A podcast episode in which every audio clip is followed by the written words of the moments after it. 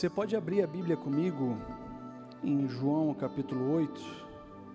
Abra comigo João capítulo 8, versos 31 a 36. João 8, 31 a 36. A gente tem nesse período de quaresma refletido numa palavra, refletido numa série de mensagens que se chama No Caminho com Jesus.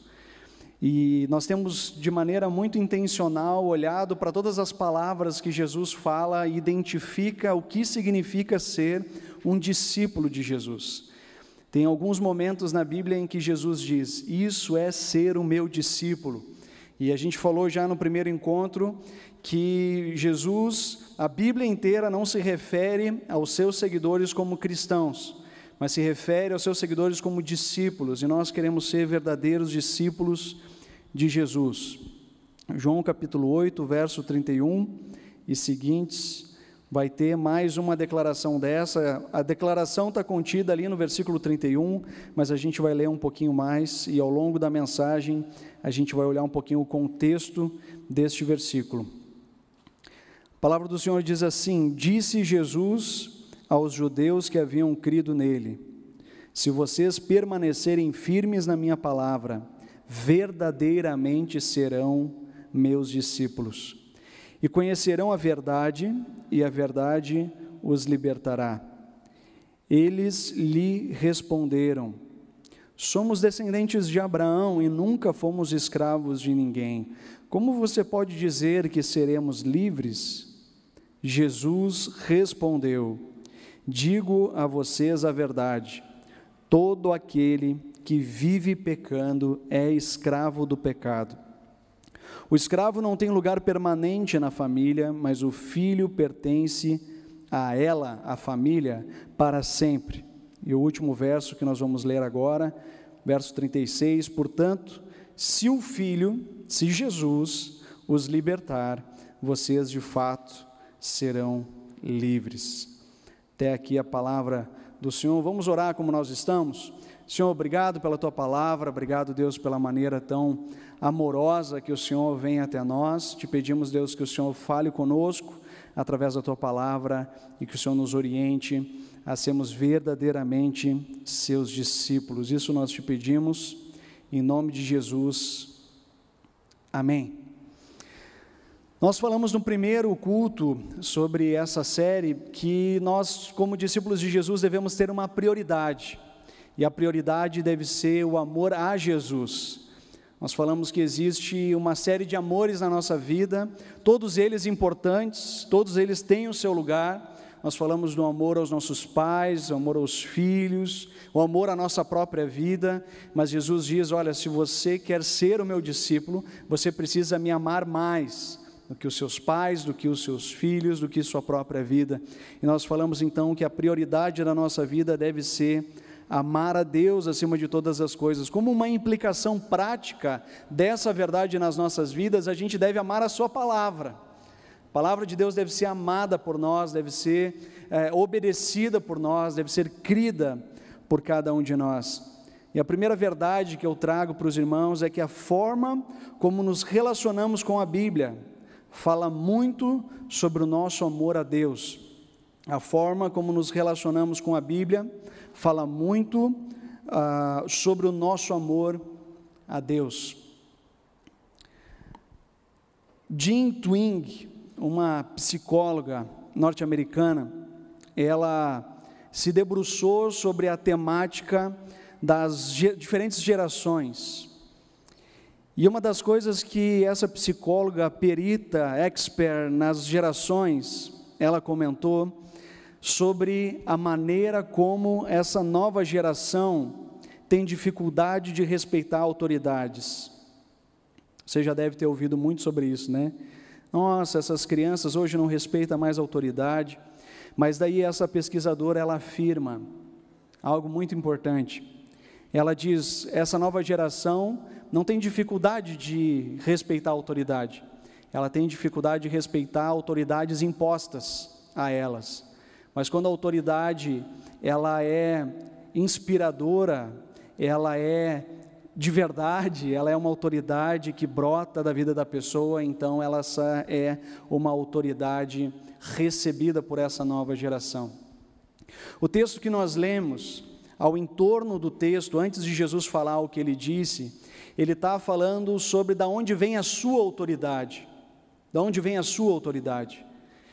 E naquela, naquele tempo que estava em debate, porque quando nós lemos o texto que lemos, ele fala: Disse Jesus aos judeus. Então, ele estava falando para um público muito específico, e para esses judeus existe um lugar de autoridade. E o lugar de autoridade diz respeito a que mestre você segue, que rabino está alicerçado o teu ensinamento. Né? Você lembra do Novo Testamento que Paulo, quando ele se refere da maneira como ele foi criado, ele falou que foi ensinado aos pés de Gamaliel. E ele está falando para o público que está ouvindo ele, ah, eu tenho autoridade naquilo que eu estou ensinando, porque eu estou ensinando na autoridade de Gamaliel. Claro que ele está se referindo à autoridade do passado, a autoridade dele hoje, Paulo diz, vem do próprio Jesus. Mas para esses judeus que estão conversando com Jesus, que estão tentando entender Jesus, estão se perguntando de onde vem a autoridade de Jesus. Por que, que Jesus fala o que fala e por que, que a gente deve ouvir a Jesus? E essa deve ser uma pergunta para cada um de nós. Por que, que Jesus é digno de ser ouvido? Você vem à igreja e de repente para você ainda não é, a Bíblia não é autoridade sobre a sua vida, e você se pergunta, mas por que, que eu tenho que ouvir esse texto? Alguns dizem que é sagrado, mas para mim não é sagrado, então por que, que eu tenho que ouvir esse texto? Jesus diz nos textos que antecedem esse que nós lemos, que a autoridade dele vem do próprio Deus. Ele diz: ah, Eu falo aquilo que eu fui enviado a dizer. A minha autoridade vem do próprio Criador. E é essa autoridade que Jesus está falando. No texto que nós lemos aqui, ele está falando para os judeus que haviam crido no que ele tinha dito uh, anteriormente. Jesus tem autoridade porque ele falou daquilo que o próprio Pai, daquilo que o próprio Criador falou para ele dizer. Agora, existem muitas maneiras de entrarmos no texto bíblico, existem muitas maneiras de acessarmos o texto bíblico. Você pode acessar, como muitos acessam o texto bíblico, como um texto histórico e arqueológico. Existem muitos estudiosos que não são cristãos, que têm a Bíblia como um legítimo documento histórico. Para você, de repente, isso é novidade, mas a Bíblia, em muitos momentos da história, outros documentos se perderam e a Bíblia é uma referência de elementos que aconteceram na história. E algumas pessoas leem a Bíblia como um, um documento histórico. E esse documento histórico, se você acessa, porque a Bíblia é um documento histórico, vai falar para você de uma determinada forma o texto bíblico. Eu acredito que essa não é a melhor forma de você acessar a Bíblia.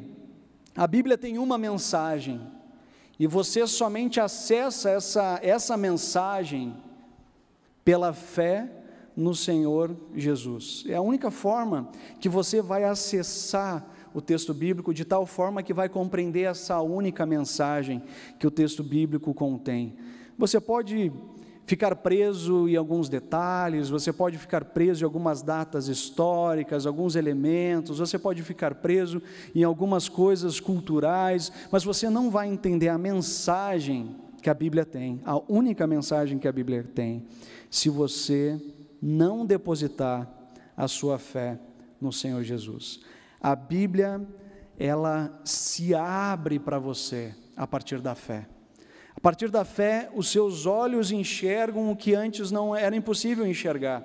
E isso é revelado pela própria Bíblia, porque a Bíblia diz que o Espírito Santo iria nos ensinar todas as coisas que Jesus nos trouxe, que o Espírito Santo nos guiaria a toda a verdade. Então, se você não crê no Senhor Jesus e o Espírito Santo não habita no seu coração, vai ser um documento histórico, vai ser um documento com a sua importância, mas não vai guardar a mensagem salvadora em Jesus. E, portanto, essa verdade não vai ser uma verdade libertadora para você. Vai ser, quem sabe, uma verdade como muitas outras verdades, como algumas pessoas que olharam para Jesus e falaram: é um bom homem, é um grande profeta, é um profundo conhecedor das Escrituras, um rabino excelente, mas não é Senhor, mas não é Deus sobre todas as coisas. Você pode chegar nessa conclusão, mas a Bíblia, ela deve ser acessada por meio por meio da fé. Jesus disse àqueles judeus que haviam crido, que estavam ouvindo a Ele: Se vocês permanecerem firmes na minha palavra, verdadeiramente serão os meus discípulos e conhecerão a verdade, e a verdade os libertará. Eu acredito que existem, existe uma dinâmica que nós devemos sempre ter na busca pela palavra de Deus. Duas, muito simples. Diante da palavra de Deus, a gente deve sempre ter uma expectativa de conhecer mais, porque nós nunca conhecemos plenamente. Demos sempre de novo conhecer. Eu fico admirado que ao longo dos séculos nós lemos os mesmos textos, nós falamos sobre as mesmas mensagens e Deus está sempre ensinando algo novo para o seu povo. Ao redor de todo mundo, no domingo, pessoas de diferentes culturas, de diferentes raças se encontram para abrir esse livro de capa preta e para poder ouvir a mensagem de Jesus e compreender um pouquinho mais sobre esse Deus eterno, esse Deus grandioso que quis se revelar através das palavras da Escritura e quis se revelar na pessoa de Jesus. E nós nos debruçamos nesse livro, e nós nos debruçamos na busca pela, pelo Senhor Jesus, sempre e sempre e sempre de novo nós queremos conhecê-lo. Então, essa é uma dinâmica, conhecer a Ele, mas a segunda constante é obedecer. Obedecer a Ele. Conhecer e obedecer. É isso que Jesus está dizendo. Se vocês permanecerem firmes, se vocês obedecerem, se vocês guardarem as minhas palavras, se vocês seguirem as minhas palavras, vocês serão meus discípulos e conhecerão a verdade. Vocês vão me conhecer à medida que vocês também me obedecem. E eu fiz uma frase mais ou menos assim: buscamos obedecer enquanto o conhecemos mais, e o conhecemos mais enquanto o obedecemos. É uma dinâmica. Buscamos obedecer enquanto o conhecemos mais, e o conhecemos mais enquanto ousamos obedecê-lo, aquilo que temos ouvido dele. Nós ouvimos de Jesus e nós procuramos obedecer. Eu estava conversando com um casal, a Vicky e o Nixon, né, que são estudantes de teologia, ah, ontem à noite, né, eu tinha convidado eles, eles tinham sido convidados para pregar, e, e, eles não aceitaram porque acharam que era muita responsabilidade. Eu estava brincando com eles é verdade, porque eles falaram para mim é que não, a gente não teve homilética ainda, né, no curso de teologia, que ensina a pregar. E eu estava brincando para eles, é, pois é, eu imagino que lá em Pentecostes, quando o Espírito Santo desceu, Pedro, antes de pregar, ele pensou, puxa vida, não fiz a cadeira de homilética, não vou pregar. Espera só um pouquinho aí, vou estudar cinco anos, depois eu prego. É, ele pregou. Eu, eu, assim, eu estudei teologia, acho que é muito importante estudar teologia, mas eu entendo que, ao mesmo tempo, a gente aprende as coisas de Jesus e a gente pratica as coisas de Jesus. A gente conhece algo a respeito do amor e a gente ousa amar. A gente aprende uma sabedoria de Deus a respeito da vida e a gente coloca isso em prática. Vai dizer, a gente acerta sempre? Não, a gente não acerta sempre. Mas é buscando caminhar, né, como a, a expressão que me vem assim das escrituras é essa expressão de que à medida que você ousa obedecer, né, não existe um chão na minha frente, né? Vamos colocar isso na, na perspectiva da vida. Não existe um chão na minha frente. Eu não sei totalmente o que vai acontecer, mas você ousa em fé pisar e esse chão, à medida que você obedece, esse chão é colocado por Deus. Você vai em fé, você procura viver aquilo que Deus está colocando no teu coração. E você faz isso como igreja, você faz isso compartilhando com os irmãos, você escuta testemunho, você testemunha, e aquilo que você vai aprendendo da parte de Deus, isso você vai eh, repartindo com outras pessoas. E graças a Deus, por essa caminhada em comunidade, aonde a gente vai orientando, exortando uns aos outros, né? Naquilo que às vezes a gente não entendeu perfeitamente, né? E, e graças a Deus por isso. Se eu pensar na minha caminhada, é, como eu iniciei, me converti com 14 anos, com 15 anos eu era líder de adolescente. na minha igreja, porque nós tínhamos um grupo de jovens, o grupo de adolescentes tinha terminado, e eu falei para o meu líder: Olha, é, Deus tem colocado no meu coração fazer um trabalho com esses adolescentes, eu não sei o que eu faço, e aí ele disse: Comece um trabalho com adolescentes. E eu disse: tá bom, eu vou começar um trabalho com os adolescentes. E nós começamos uma caminhada de discipulado. E ele foi me orientando, mas a gente foi aprendendo no caminho. A gente foi lendo as Escrituras junto, e Deus foi falando com a gente. A gente foi testificando do Evangelho. E essa caminhada foi extremamente importante. O discipulado com Jesus contraria a lógica positivista ocidental que precisamos dominar um assunto plenamente para então seguir a Ele. Se você tiver essa lógica para dizer, quando eu compreender todas as coisas de Jesus, então eu vou praticar, você nunca vai praticar. Porque a gente nunca entende todas as coisas. Nós estamos falando de Deus, um Deus eterno, mas daquilo que Ele nos deu a conhecer na pessoa de Jesus, isso nós ousamos obedecer. Por isso, a nossa relação com Deus não é uma relação de domínio plenamente do conhecimento, mas é uma relação de obediência. Deus, até aqui eu tenho te conhecido, e eu vou ousar obedecer, ainda que eu não compreendo todas as coisas, porque nós só conhecemos em parte. Deus não se revelou completamente, existe muito mais de Deus para conhecermos do que a nossa própria mente é capaz de absorver mas aquilo que conhecemos por fé, nós obedecemos. Ah, os judeus ficaram muito inquietos com o que Jesus disse. Normalmente eles ficavam inquietos, né? Jesus é maravilhoso. E Jesus, ele, aquilo que ele diz a respeito de conhecer a verdade, a verdade os libertará, isso inquieta eles. Como assim ser livre se eu nunca fui escravo? Eu sempre fui livre. É? Ah, como assim ser, conhecer uma verdade, essa verdade é capaz é, de me libertar? Do que que Jesus está falando? Do que que a gente precisa ser livre? O próprio texto bíblico ele responde: todo aquele que vive pecando é escravo do pecado. Ele não está falando de um senhor físico.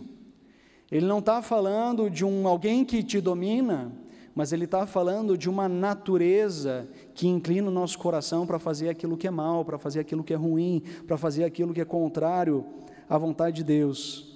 Então Jesus ele complementa isso dizendo: "Mas vocês vão conhecer a verdade e a verdade vai os libertar". E a outra pergunta que vem: que verdade é essa que nos liberta? O próprio texto bíblico nos responde.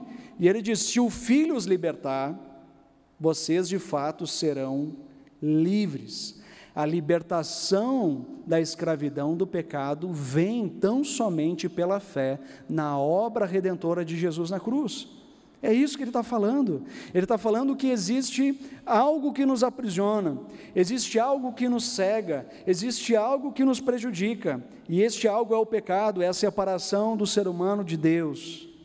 Mas aquilo que pode nos libertar é a obra redentora de Jesus na cruz. Mas, gente, vamos sair da teoria. É muito bonito esse culto até aqui. Jesus ele está falando ainda dentro de um contexto maior.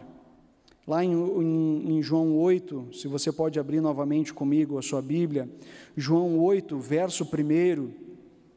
Na verdade, é a partir é, dessa, dessa situação em que vem desarrolando toda a conversa de Jesus a, a, com aqueles judeus a respeito da sua autoridade, e é o que leva Jesus a dizer: Olha, se vocês permanecerem nas minhas palavras, então vocês serão verdadeiramente meus discípulos, e essa verdade, né, a verdade os libertará, tem a ver com, com essa situação, com esse momento em que Jesus viveu aqui. João capítulo 8, versos 1 e seguintes, eu quero ler com vocês essa, esse testemunho, esse relato bíblico.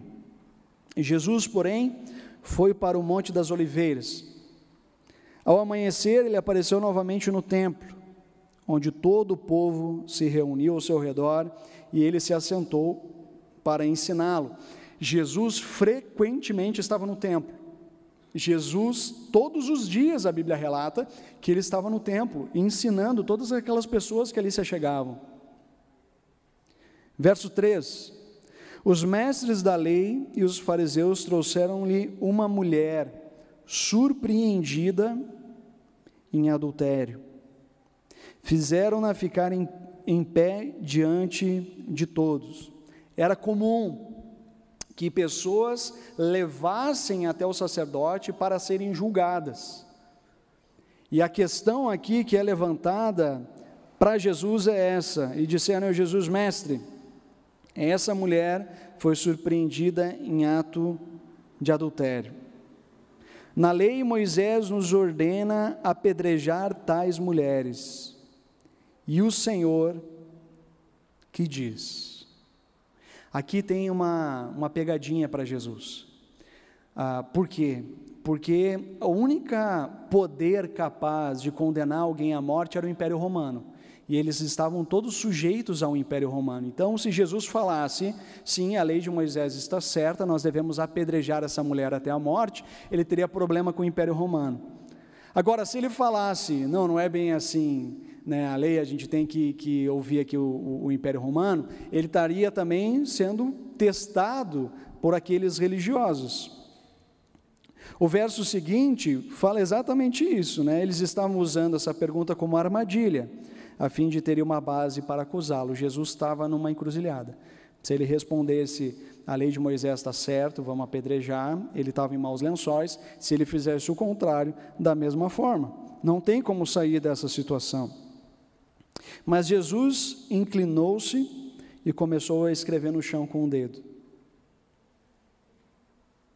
Visto que continuavam a interrogá-lo, não se contentaram com o silêncio de Jesus, ele se levantou e lhes disse: Se algum de vocês estiver sem pecado, seja o primeiro a atirar pedra nela.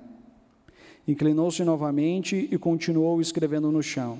Os que o ouviram foram saindo. Ah, na Bíblia, na, na, versão mais antiga, Almeida diz que, ah, acusados em sua consciência, ah, foram saindo um por um, do mais velho até o último. Então, Jesus pôs-se em pé e perguntou-lhe: Mulher, onde estão eles? Ninguém a condenou? Ninguém, Senhor, disse ela. Declarou Jesus: Eu também não a condeno. Agora vá e abandone a sua vida de pecado.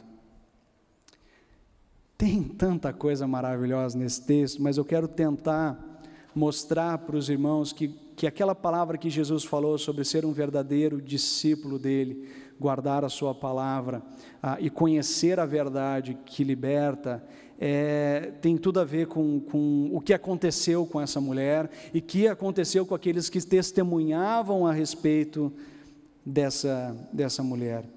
O cenário era esse: Jesus ele estava no templo, Jesus ele estava ensinando e enquanto ele ensinava, imagina nós aqui sentadinho, tranquilinhos, e a gente está aqui aprendendo a respeito das coisas de Deus, quando entram uma, um conjunto de pessoas dotados de autoridade, com uma mulher que já tinha sido machucada, meio com as suas roupas íntimas, se tapando, e joga ela na frente de Jesus, todo mundo fica estarrecido, o que está acontecendo? Então, todo mundo em silêncio, vem uma voz de autoridade e diz: Jesus, está aqui uma mulher pega em ato de adultério. Diz a lei que uma mulher pega em adultério deve ser apedrejada até a morte. O que você me diz? Que tensão, que tensão.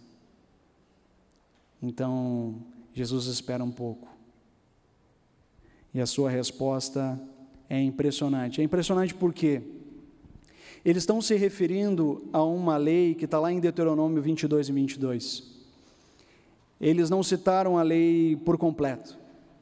A lei diz: se um homem for surpreendido deitado com a mulher de outros, dois terão que morrer.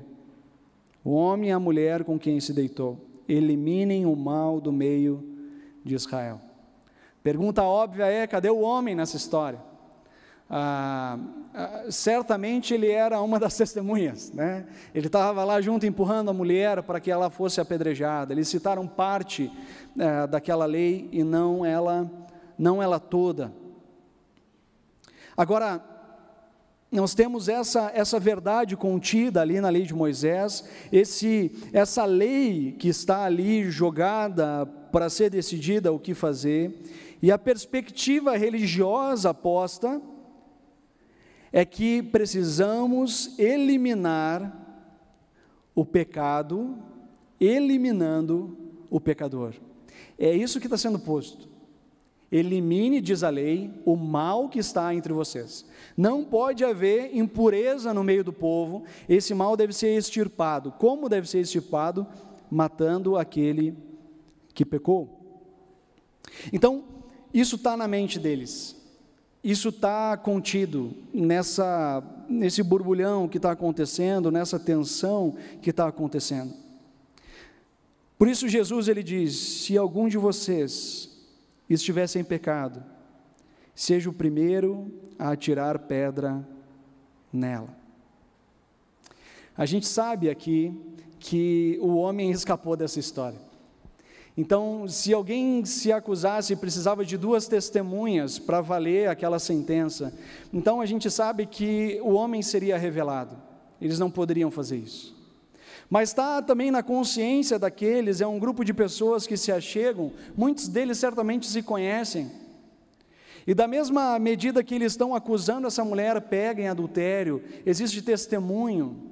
Certamente na sua consciência eles estão pensando: existe testemunho contra mim também, e essas pessoas aqui reunidas, elas poderiam se voltar contra mim. E nessa história em que essa mulher ia ser pedrejada, precisava ter muita pedra, porque todo mundo ia sair lanhado dali. Porque todo mundo tinha, a Bíblia diz, acusados em sua consciência, foram saindo dos mais velho até o último. E existe sabedoria aqui. Mais velho, aquele que tem mais consciência a respeito de si mesmo. Ele tem consciência de que ele é pecador. Jesus ele está pegando daquela consciência religiosa que eles têm e ele está dizendo: muito bem, é pela lei, então a lei é essa. O que, que a gente faz? Vamos sair daqui todo mundo apedrejado. Não vai sobrar um aqui. Na verdade, só um, né? Jesus ia sobrar nessa história. O que, que a gente pode aprender de precioso de Jesus aqui? O Evangelho de Jesus é uma notícia terrível para o orgulhoso. Aquela pessoa que diz que que não tem pecado, ela diz: Por que, que eu preciso ser liberto se eu não sou escravo de nada?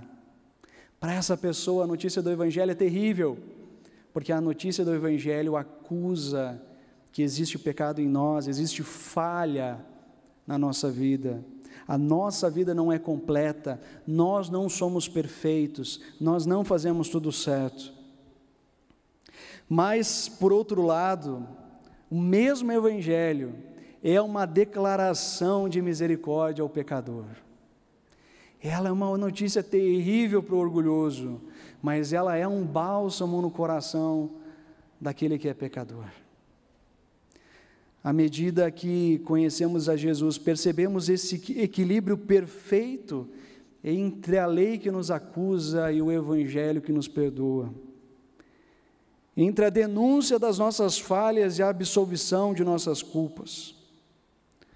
Quando Jesus olha para a mulher e, e, e, em seguida faz uma declaração: mulher, onde estão aqueles que a acusavam? Ninguém a condenou. E ele diz para a mulher prontamente: Eu também não a condeno. Agora vá e abandone a sua vida de pecado.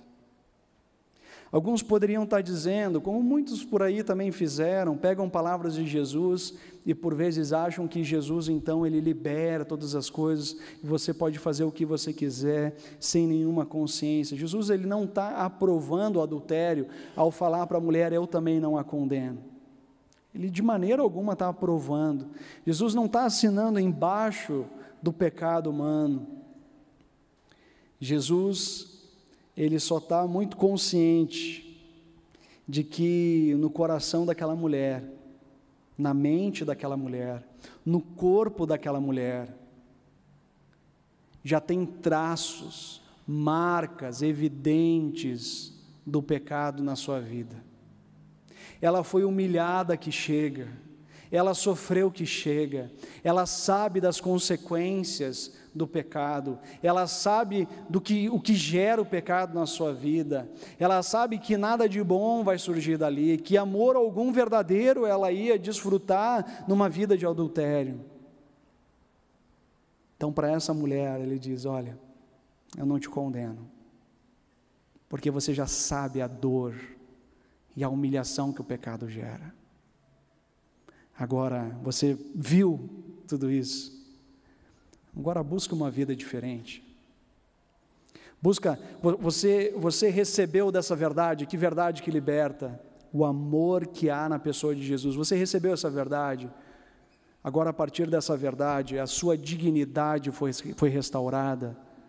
Agora vá e viva de acordo com a dignidade que Cristo te deu, de acordo com esse amor que te resgatou, e não se sujeite mais a essa vida de pecado. Não se permita mais a desfrutar dessas dores. Só quem sabe a dor da escravidão, do pecado, valoriza a liberdade que tem em Cristo. Só quem sabe a dor da escravidão, do pecado, valoriza a liberdade que tem em Cristo. O Evangelho tem uma ordem. O amor e a misericórdia de Deus, se fossem declarados em primeiro lugar, ninguém reconheceria a sua miséria e, portanto, continuariam escravos do pecado. Estariam, como eu falei no culto passado, religiosamente enganados. Por isso, o Evangelho é a denúncia do nosso pecado é exposta à lei perfeita de Deus, e a gente olha para a lei perfeita de Deus e diante dela a gente diz: Eu não consigo cumprir, eu sou falho, há em mim pecado. Mas por outro lado, quando o pecado é reconhecido, ele diz: Mas existe um caminho, por meio do meu amor e o perdão que há em mim, e você pode viver de uma maneira livre, livre da culpa do medo, livre da culpa do pecado, você pode viver a partir do meu amor. Um discípulo de Jesus ama a Sua palavra, busca o conhecer mais e mais, e lhe obedece em todas as áreas da vida. Como um discípulo de Jesus ama a palavra, porque a palavra de Deus ela nos acusa e ela mostra o quão ruim nós somos. Mas na mesma medida ou mais, ele diz: Mas toda essa culpa e todo esse pecado recaiu sobre Jesus. E por isso eu declaro a sentença de livre, e a misericórdia o perdão está à sua disposição. Não há como não amar essa palavra. E essa verdade liberta cada um de nós. Amém.